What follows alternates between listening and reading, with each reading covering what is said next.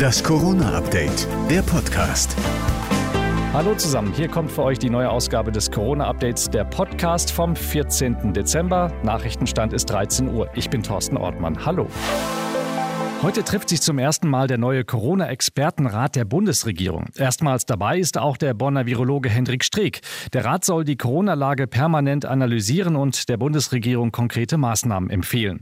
Dabei geht es heute auch um den Vorschlag von Gesundheitsminister Lauterbach. Er will, dass Geboosterte bei einer 2G-Plus-Regelung keinen Test mehr vorlegen müssen, weil Geboosterte einen besseren Schutz gegen Omikron haben.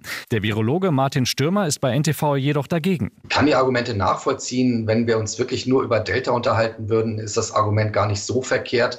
Aber wir haben eben noch einen neuen Spieler auf dem ähm, Plan oder auf dem Platz, das ist Omikron. Und da halte ich es gerade jetzt in dem Kontext, wo sich diese Variante scheinbar ausbreitet in Deutschland, für gefährlich, solche Anreize setzen zu wollen. In einigen Bundesländern gilt diese Regelung allerdings schon. NRW zündet den Booster-Turbo. Ab sofort kann man sich bereits vier Wochen nach der Zweitimpfung boostern lassen. Das sei aber keine Empfehlung, sondern eine Untergrenze für die Auffrischimpfung, heißt es aus dem NRW-Gesundheitsministerium.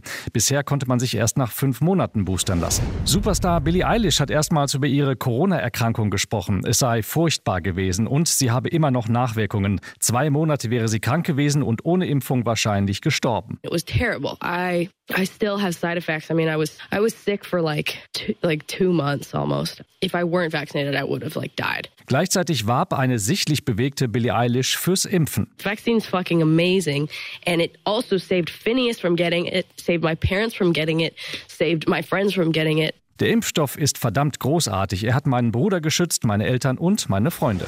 Na, das wird ja ein spaßiges Weihnachten in Norwegen. Da ist über die Festtage und Silvester Alkohol in allen Restaurants, Kneipen und Hotels verboten.